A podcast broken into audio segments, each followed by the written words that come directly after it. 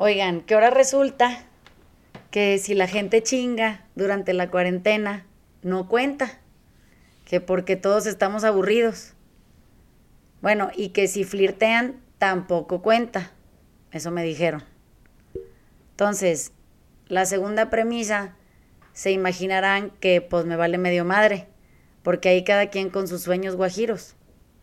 Pero la primera como que me caló poquito, o muchito.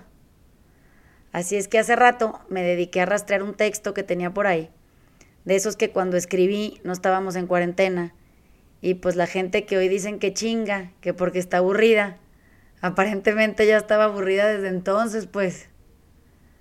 Total que buscándolo y luego encontrándolo, decidí releerlo para ver si en algo aplicaba la realidad. Y para mi absoluta sorpresa, pues que le queda como anillo al dedo.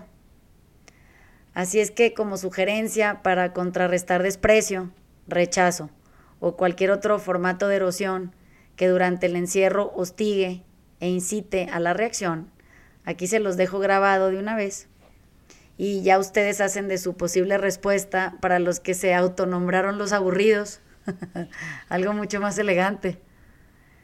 Entonces, el post de aquel septiembre leía en inicio así.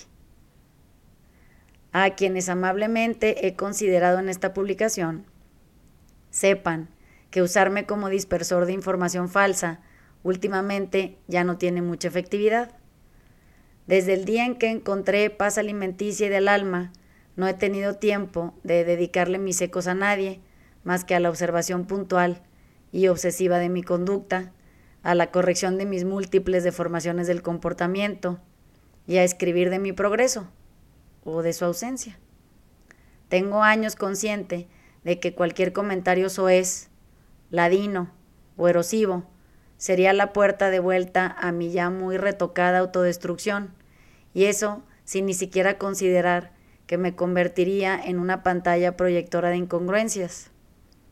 Así es que los exhorto a conocerme mejor y acercarse con confianza. Remienden sus inquietudes con preguntas y no con edictos que promulguen saberme, porque pues ni siquiera yo, en ninguna de mis vehementes persecuciones, lo he logrado todavía. Entonces, descansen.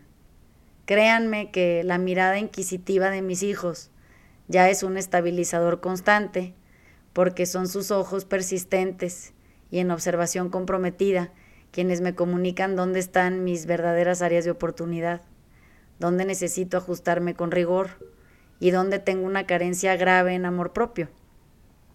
Sepan también y con anticipación que la verdad en almas erosionadas como las suyas es muy escasa. Así es que más bien despreocúpense por mí y pues ya ocúpense de ustedes. Hace mucho tiempo que mi modulación acústica está bajo control y ahora pues ya no más falta entonar la suya. No hay mucho más camino que este y no hay más vida que esta. Y luego, pues no hay ni ensayo general.